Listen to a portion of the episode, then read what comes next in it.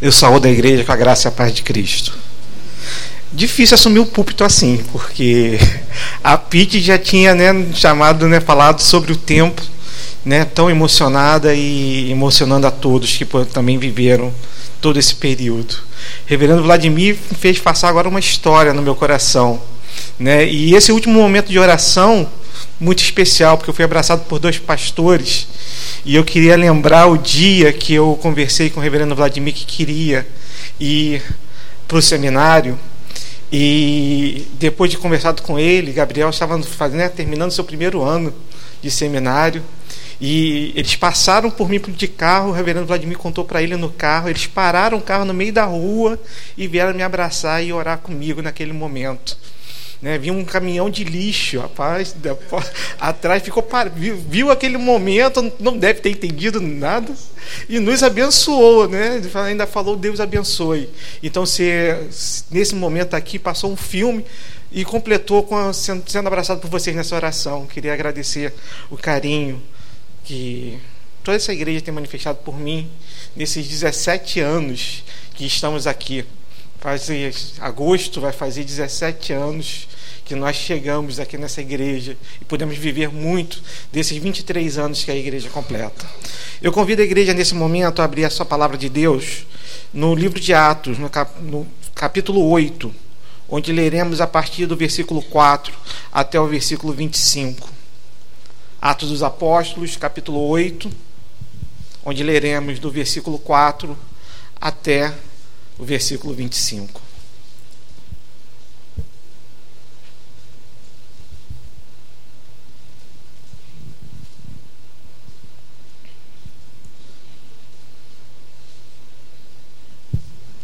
Diz assim a palavra do Senhor. Entre mentes, os que foram dispersos iam por toda parte pregando a palavra. Filipe, descendo a cidade de Samaria, anunciava-lhe a Cristo. As multidões atendiam unânimes às coisas que Filipe dizia, ouvindo-as e vendo os sinais que ele operava. Pois os espíritos imundos de muitos possessos saíam gritando em, voz, em alta voz, e muitos paralíticos e coxos foram curados. E houve grande alegria naquela cidade cidade. Ora, havia certo homem chamado Simão, que ali praticava a mágica, iludindo o povo de Samaria, insinuando ser ele grande vulto, ao qual todos davam ouvidos, do menor ao maior, dizendo: Este homem é o poder de Deus, chamado o grande poder aderiram a ele porque havia muitos o iludira com mágicas. Quando, porém, deram crédito a Filipe, que os evangelizava a respeito do reino de Deus e do nome de Jesus Cristo, iam sendo batizados, assim homens como mulheres. O próprio Simão abraçou a fé e, tendo sido batizado, acompanhava Filipe de perto, observando extasiados os sinais e grandes milagres praticados ouvindo os apóstolos que estavam em Jerusalém, que Samaria recebera a palavra de Deus, enviaram-lhe Pedro e João, os quais, descendo para lá, oraram por eles para que recebessem o Espírito Santo, porquanto não havia ainda descido sobre, sobre nenhum deles, mas somente havia sido batizado em nome do Senhor Jesus. Então lhe impunham as mãos e recebiam estes o Espírito Santo. Vendo, porém, Simão, que pelo fato de impor os apóstolos as mãos era concedido o Espírito Santo, oferecer-lhes dinheiro, propondo: concedei-me também a mim este poder, para que aquele sobre quem eu impuser as mãos receba o Espírito Santo. Pedro, porém, lhe respondeu: O teu dinheiro seja contigo para a perdição, pois julgaste adquirir por meio dele o dom de Deus. Não tem partes nem sorte nesse ministério, porque o teu coração não é reto diante de Deus. Arrepende-te, pois, da tua maldade e roga ao Senhor. Talvez te seja perdoado o intento do coração. Pois vejo que, és, que estás em fel de amargura e laço de iniquidade. Respondendo, porém, Simão lhes pediu: Rogai vós por mim ao Senhor, para que nada do que disseste sobrevenha a mim. Eles, porém, havendo testificado e falado a palavra do Senhor, voltaram para Jerusalém e evangelizavam muitas muitas aldeias dos samaritanos.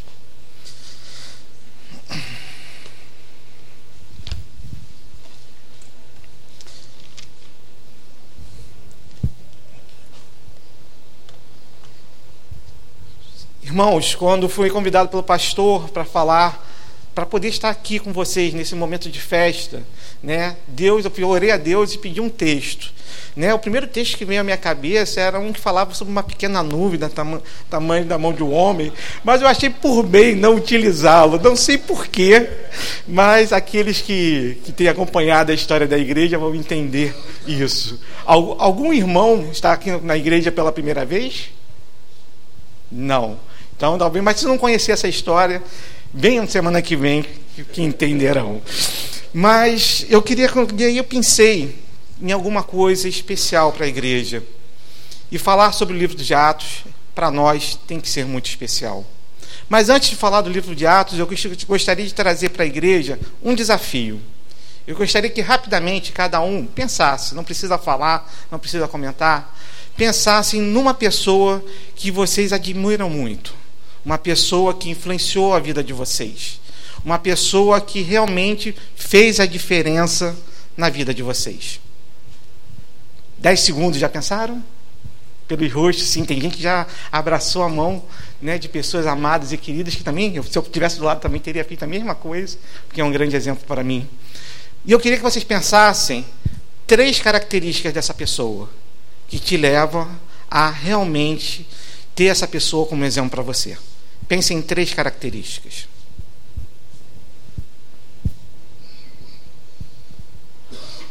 Pensado? Agora eu vou pedir para a igreja acreditar em mim. Essas três características que vocês pensaram são características que são suas, não da pessoa. E vou explicar por quê. A nossa maneira de ver o mundo baseia-se da nossa experiência. Aquilo que nós damos foco na nossa vida é aquilo que nós conseguimos enxergar na vida do próximo para as mulheres que estão aqui que já, já estiveram grávidas. Perceberam que na época que vocês ficaram grávidas, quantas mulheres estavam grávidas também? Impressionante, né? Por quê?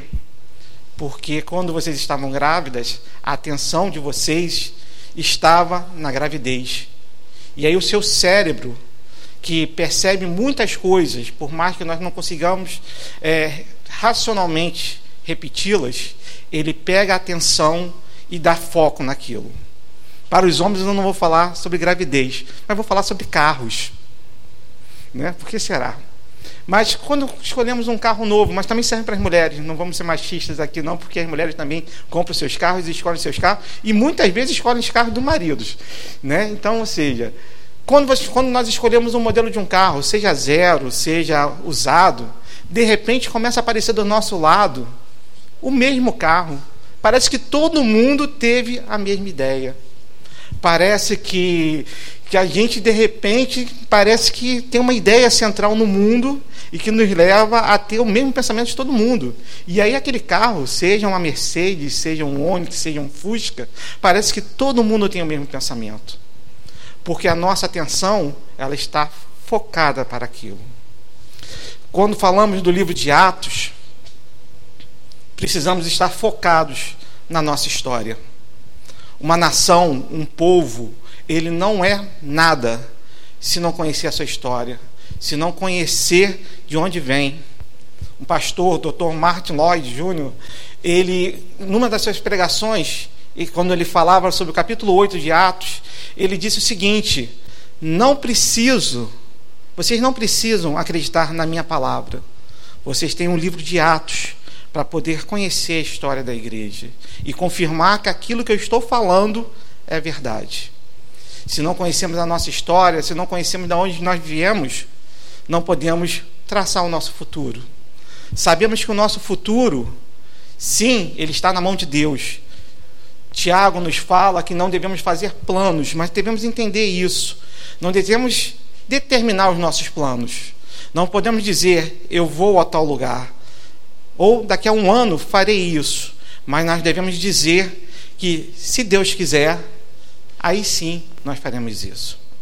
O capítulo 8 de Atos é um capítulo que marca o início de uma nova fase. Marca uma fase onde a igreja sai do seu mundinho. sai da Judéia, sai de Jerusalém, por um motivo.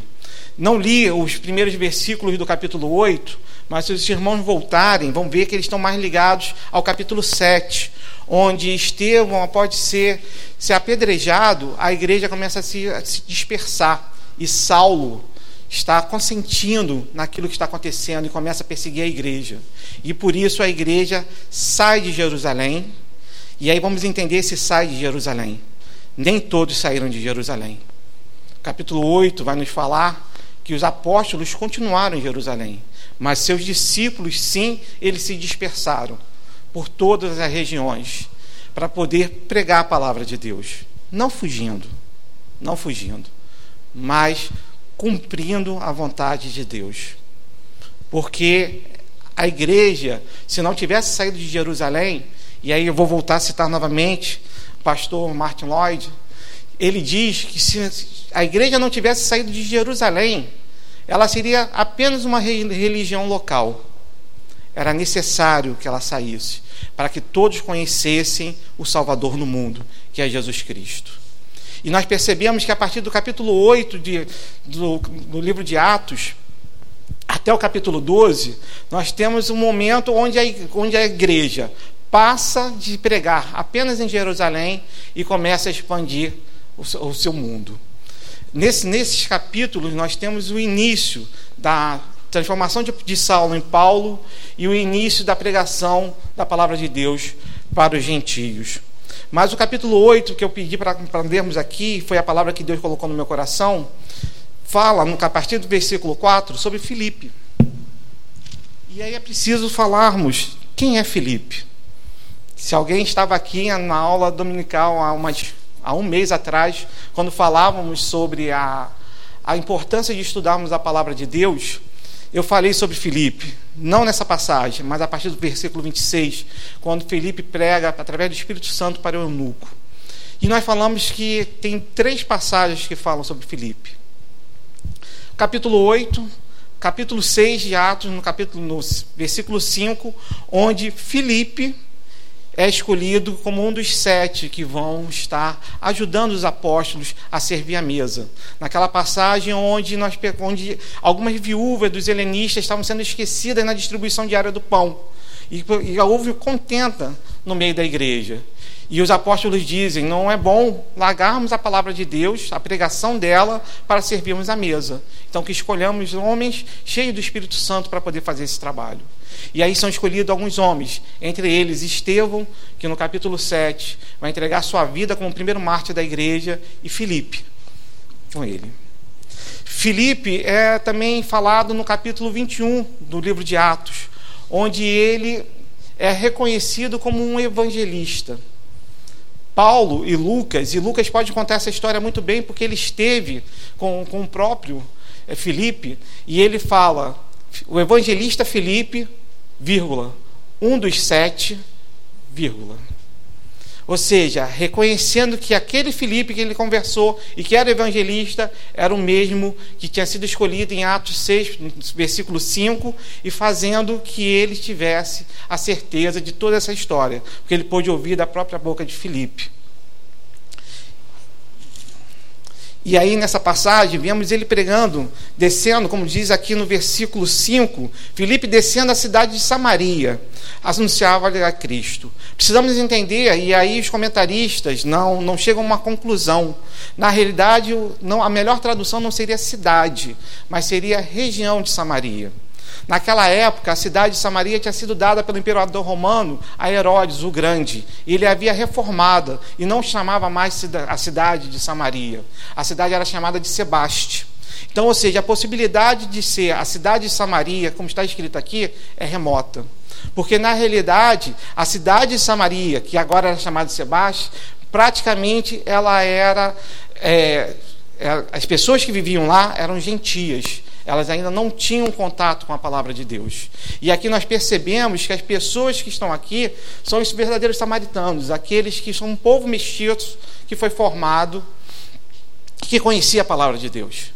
Então, na realidade, a maioria dos comentaristas que eu consultei, eles dizem que a cidade provável é Siquém, na realidade, ou Sicar, que é uma cidade que tinha a maioria ainda de moradores samaritanos.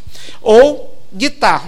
Por que essa cidade? Porque era a cidade natal de, de Simão, personagem que logo em seguida vai ser retratado. Então, ou seja, a, quando ouvimos a cidade de Samaria, devemos entender a região de Samaria.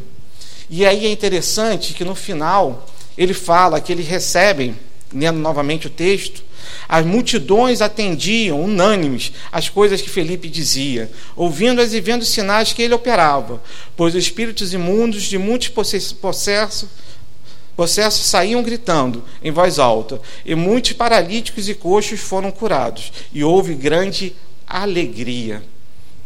Hoje eu já ouvi essa palavra aqui pelo menos três vezes. Alegria como parte do fruto do Espírito, escrita em Gálatas 5, a partir do versículo 22. Alegria que só quem recebe a palavra de Deus pode ter. A alegria que temos por poder participar dessa igreja.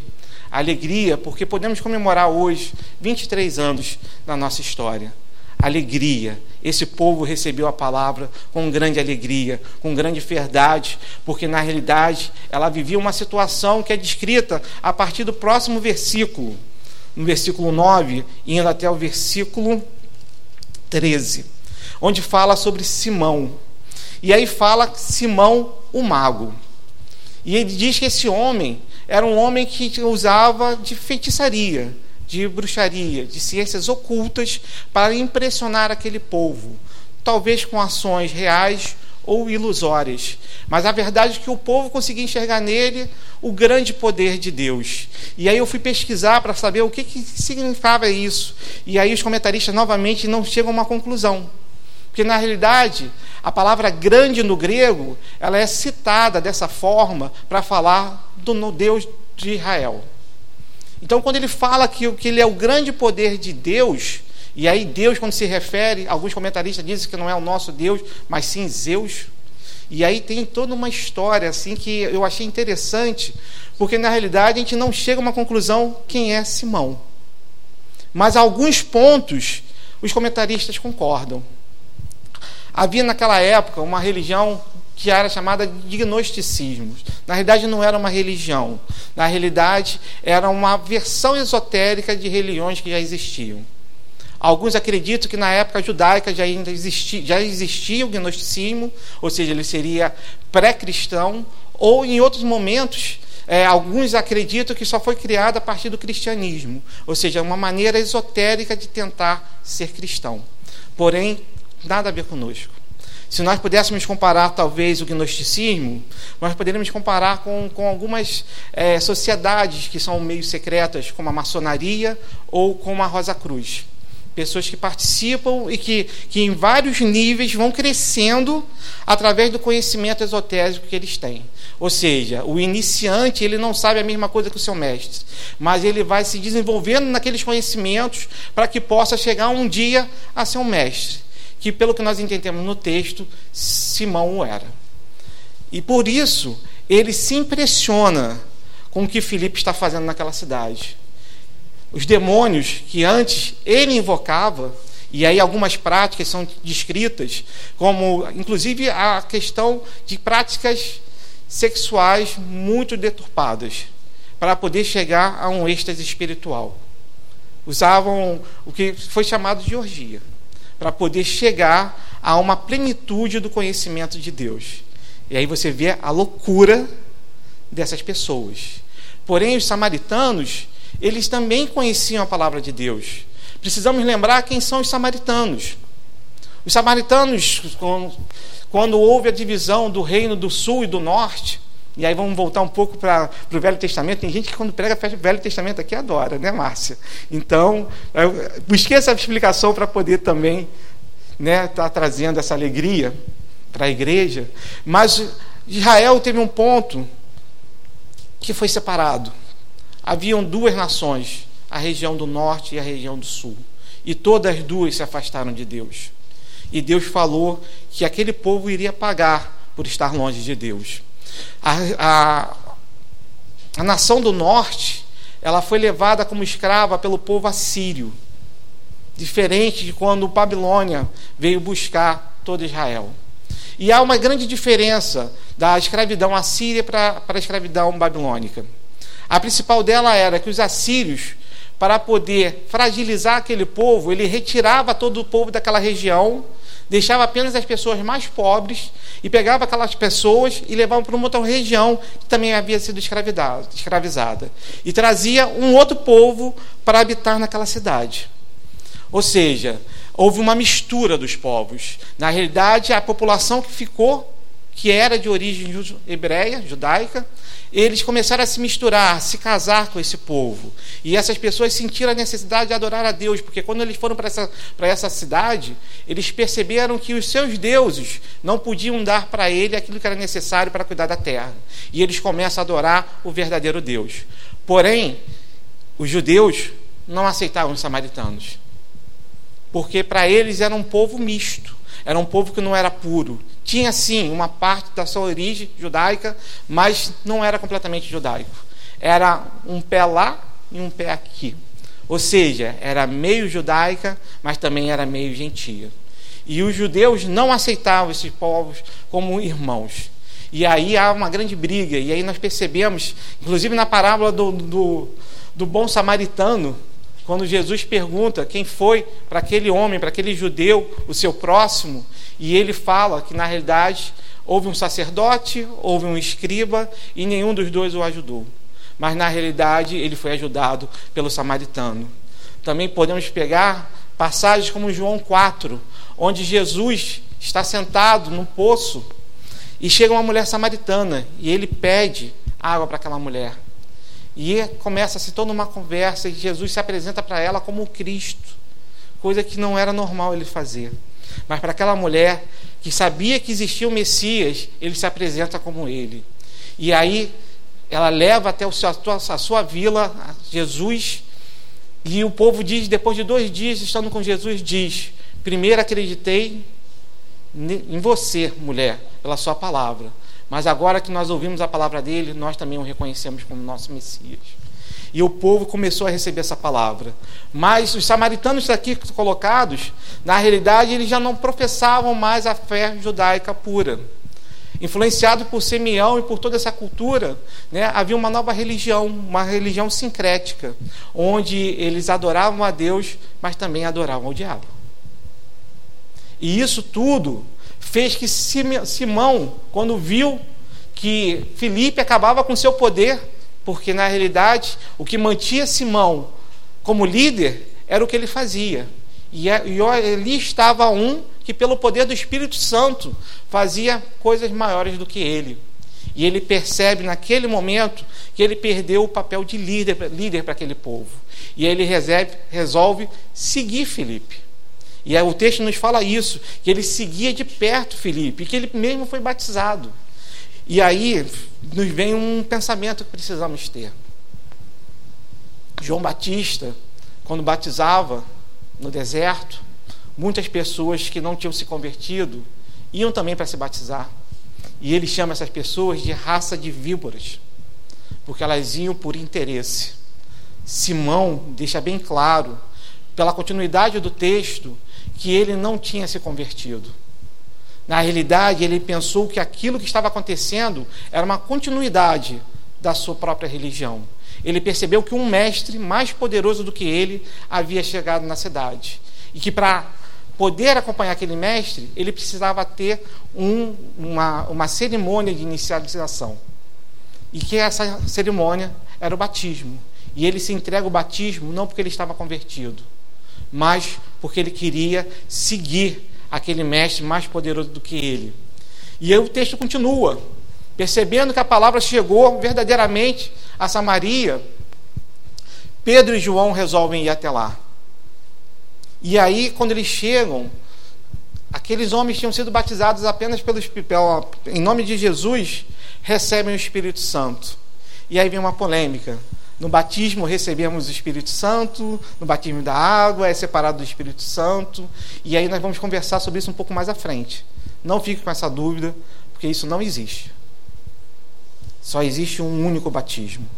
E se o Espírito Santo foi dado em momento separado, teve um motivo. E eu queria conversar com vocês um pouquinho mais à frente. Então, acreditem, por enquanto, acreditem em mim. Mas nós vamos voltar para a palavra para provar isso. E dessa forma, eles percebendo que os apóstolos impondo as suas mãos, que era um ato comum em outras religiões de passar o poder através da imposição das mãos, percebe que eles recebiam o Espírito Santo, ele vê que ali há mestres maiores que Filipe.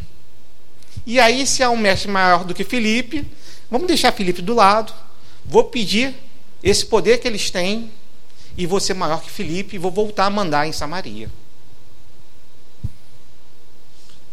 Dessa forma. E aí ele vai conversar com os apóstolos. E os apóstolos falam que ele não tem nem parte, nem sorte nesse ministério. Parte e sorte. A palavra parte quer dizer, e nós precisamos lembrar como a comunidade é, primitiva da igreja vivia. Eles viviam em comunhão, em tudo eles tinham parte. Ou seja, tudo aquilo que existia na igreja era comum a todos. Comiam do mesmo pão, viviam juntos. E quando os apóstolos dizem que Simão não tem parte nesse ministério, o que ele está nos dizendo é que você não tem parte comum, você não faz parte da igreja. E quando ele fala sobre a sorte, nós vamos nos remeter a como, como Israel muitas vezes escolhia as coisas e como foi a separação da terra de Israel como quando eles foram conquistados pelas tribos. Havia o Urim e o Tumim, né, a maneira que eles, que eles consultavam a Deus qual era a vontade de Deus. Eles tiravam o que eles chamavam de tirar a sorte. Ou seja, na realidade, dependendo da sorte de cada tribo, da vontade de, a vontade de Deus se manifestava através dessa maneira, da, da questão de tirar a sorte. E aí, quando os apóstolos dizem que nem Simão, que perdão, que Simão não tinha nem parte, nem sorte, quer dizer que ele não partilhava da igreja, mas também ele não tinha sido escolhido por Deus para esse ministério. E aí sim, eu peço perdão aos pastores, se quando fizerem a crítica, vão falar assim, ou introdução cumprida, mas era necessário para que a gente pudesse entender uma coisa. Tudo aquilo que aconteceu nesse momento da igreja era para podermos reconhecer a soberania de Deus na nossa vida. Quando falamos sobre a soberania de Deus na nossa vida, precisamos pensar que precisamos reconhecer reconhecer a, vontade de Deus irá se cumprir em nossas vidas. Para podermos reconhecer a soberania de Deus, temos que entender que, que a vontade de Deus é soberana e ela vai se cumprir. Queridos, Números, capítulo 23, versículo 19, é uma, a segunda bênção que Balaão faz sobre o povo de Israel. Lembrando esse momento de Números, Balaque, um rei, vendo o povo de Israel chegar, chama Balaão, um, um servo do Senhor, para poder amaldiçoar o seu povo. Balaão não quer ir, e recusa o primeiro convite. No segundo convite, Deus autoriza ele ir. E aí, quando ele vai, vai, em vez de amaldiçoar o povo, ele abençoa o povo durante três vezes. E na segunda bênção, Números 23, 19, ele nos diz o seguinte: Deus não é homem para mentir, nem filho do homem para que se arrependa.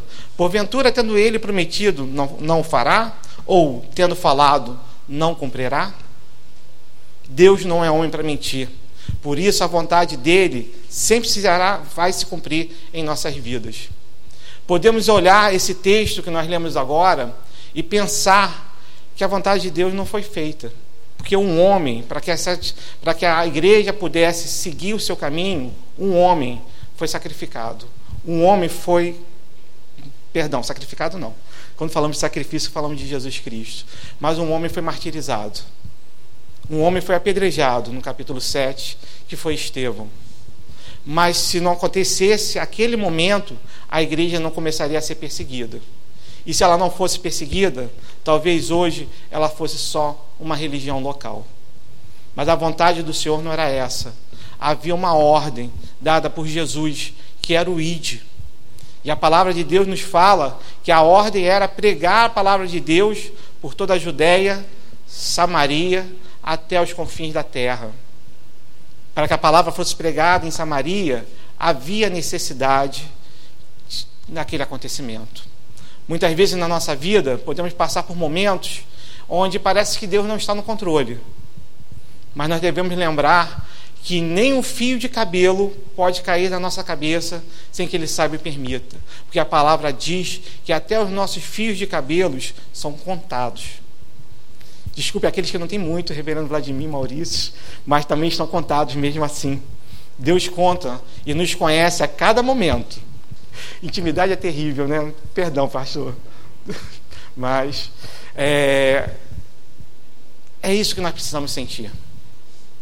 Essa semana eu tive um problema, e eu vou me permitir contar rapidamente, uma, uma situação profissional muito complicada, que somente Brasília, com, com seus meios, podem provocar na vida de uma pessoa.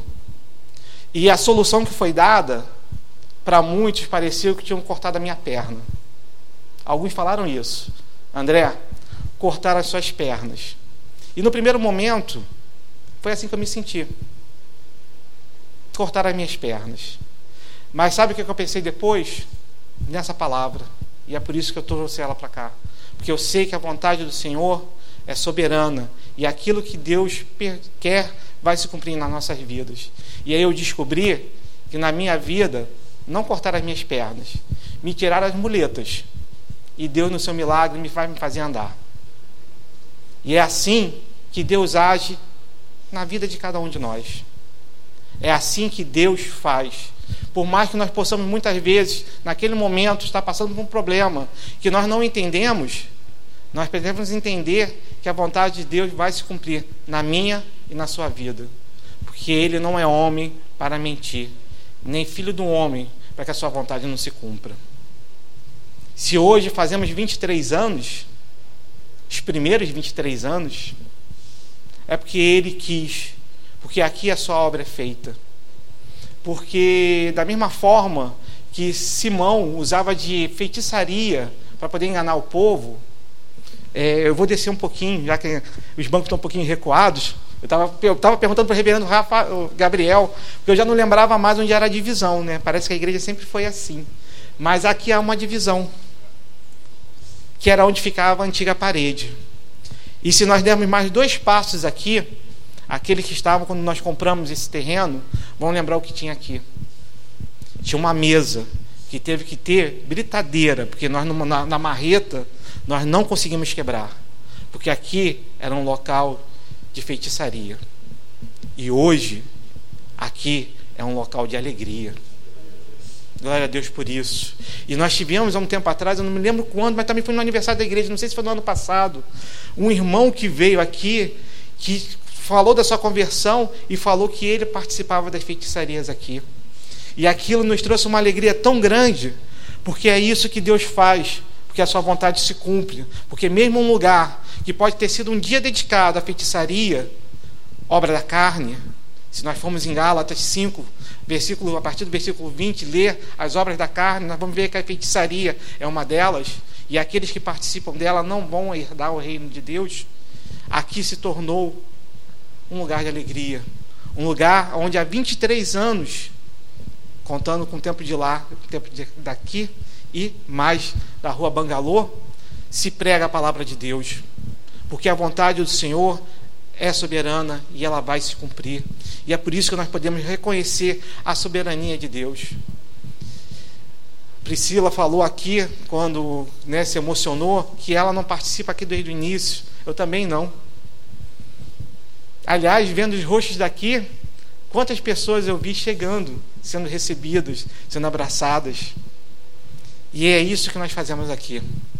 Cumprir a vontade de Deus. Quando eu pedi para vocês pensarem que aquilo que nós que nós falamos das outras pessoas é aquilo que nós pensamos, eu pensei em Mateus capítulo 12, no versículo, se eu não me engano, 39, perdoem, mas depois eu confirmo para os irmãos, onde ele fala, porque a boca fala daquilo que o coração está cheio. E no Mateus 6, ele nos fala que aonde está o seu tesouro, ali está o seu coração. Se o nosso tesouro é a palavra de Deus, nosso coração está nela. E a nossa boca vai falar disso porque a boca fala daquilo que o nosso coração está cheio. Aqui nessa igreja, há 23 anos, nosso maior tesouro é a palavra de Deus. Há 23 anos se prega o maior tesouro, que é a palavra de Deus. E é por isso que eu e muitas outras pessoas chegamos aqui e não saímos mais.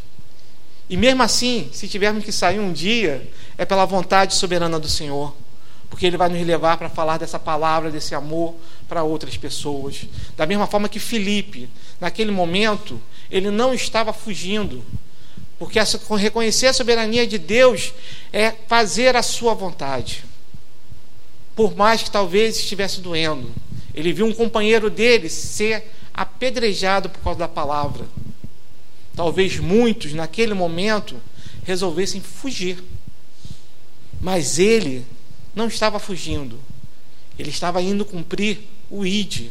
Ele estava indo a Samaria para poder pregar a palavra de Deus com intrepidez. E foi usado de, tão, de tal forma tão assim, maravilhosa pelo Espírito Santo que nós percebemos a continuação do texto, a partir do versículo 26, onde Filipe vai ser visto pregando para o eunuco, sendo usado pelo Espírito Santo, obedecendo o Espírito Santo. Aqueles que reconhecem a vontade do Senhor agem dessa forma. Pedro e João, quando vão a Samaria, estão ouvindo a vontade do Espírito Santo para aquele local. Mas precisamos lembrar João, em determinada ocasião, uma cidade de Samaria não permitiu que Jesus passasse por ela. E ele e seu irmão, filhos do trovão, perguntaram: Senhor, quer que mande fogo para destruir essa cidade? E aí, quando ele recebe a notícia que Samaria recebia a palavra de Deus, ele falou: vamos ter que ver com nossos próprios olhos. Talvez não acreditando. E aí eu queria voltar ao trecho do recebimento do, do Espírito Santo naquele momento. O Espírito Santo foi dado naquele momento para aquela, para aquela igreja se formava em Samaria, não pra, por, causa de Samaria, mas por causa de Pedro e João. Aqueles homens precisavam ser convencidos pelo Espírito Santo para fazer a sua obra.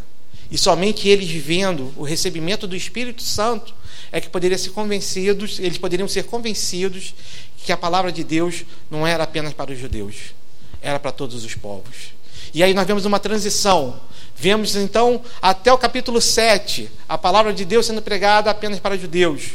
Capítulo 8, sendo pregada em Samaria, um povo que era parte judeu e parte gentia.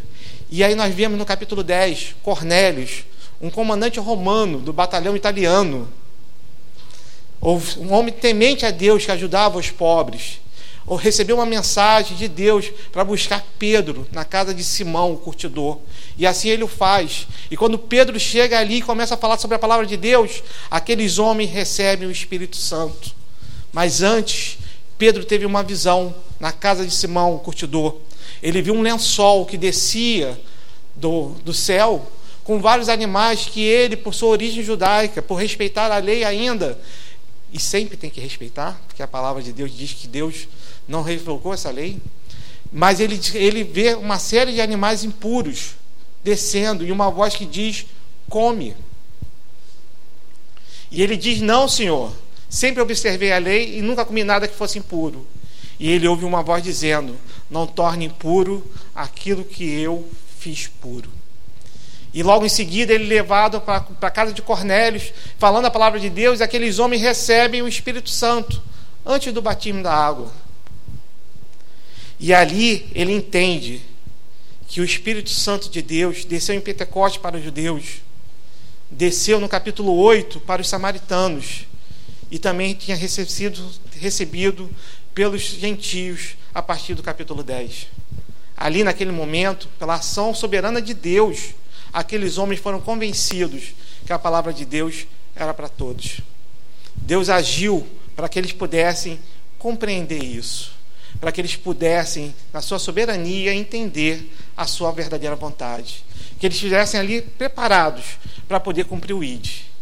Deus, a cada momento, a cada ação sua, na sua soberania, Ele está nos preparando para podermos levar a Sua palavra. a cada momento, cada um de nós aqui, porque não é só missão dos pastores, da equipe pastoral, de mim como licenciado, levar a palavra de Deus, mas é a missão da igreja. Se hoje podemos comemorar nossos 23 anos, é porque nós cumprimos isso a cada dia nas nossas vidas. As pessoas lá fora nos veem como pessoas diferentes e devemos realmente sê-las, porque temos uma alegria, uma alegria que excede todos os problemas do mundo e podemos levar a palavra de Deus para eles, porque estamos preparados para isso, porque Deus a cada momento, através do seu Espírito Santo, tem nos preparado. Queridos amados irmãos, 23 anos. Desses eu compartilhei 17. Não sei quantos mais poderei partilhar antes que Deus me leve para algum lugar. Se vai me levar, não sabemos. A vontade dele é soberana. Mas o que eu queria dizer para vocês que é só o início. O livro dos Apóstolos, de Atos dos Apóstolos, vai até o capítulo 28. E há um movimento, uma organização chamada Atos 29. Gabriel acompanhou bastante, acompanha ainda, acredito. Também Vladinho e outras pessoas aqui presentes. Porque eles entendem o seguinte: a história da igreja não acabou. A continuação da história de Atos 28, o Atos 29, somos nós, a igreja. A igreja do Senhor que segue caminhando. Nós só chegamos até o nosso capítulo 23. Precisamos passar do capítulo 28 e seguir para o capítulo 29. Que nesse ano que começa para nós agora de aniversário, que nós possamos lembrar sempre disso. A vontade do Senhor é soberana. Os cartazes ainda não foram colocados ainda, mas há um cartaz que foi colocado com o nosso objetivo para 2018. Quem lembra? crescer e multiplicar. Para que nós possamos fazer história. Aqui estamos fazendo a história. Há dois anos, dois anos atrás, pregando aqui, também no aniversário da igreja, eu, sem dizer para a igreja, utilizei vários textos do boletim da formação da igreja, para sentirmos a nossa história. A nossa história é presente, a nossa história é viva, a nossa história é formada por cada um desses rostos que hoje eu vejo e muitos que não estão aqui. Para nós seguirmos a nossa história, precisamos realmente reconhecer na nossa vida a soberania de Deus, saber que essa sua vontade ela irá se cumprir e que Ele nos prepara para que nós possamos seguir em frente, que nós possamos realmente fazer a sua vontade. Nesses primeiros 23 anos, nós a fizemos, que nós possamos nos preparar para os próximos 23 anos, continuar seguindo, crescendo e multiplicando. Que Deus abençoe a igreja.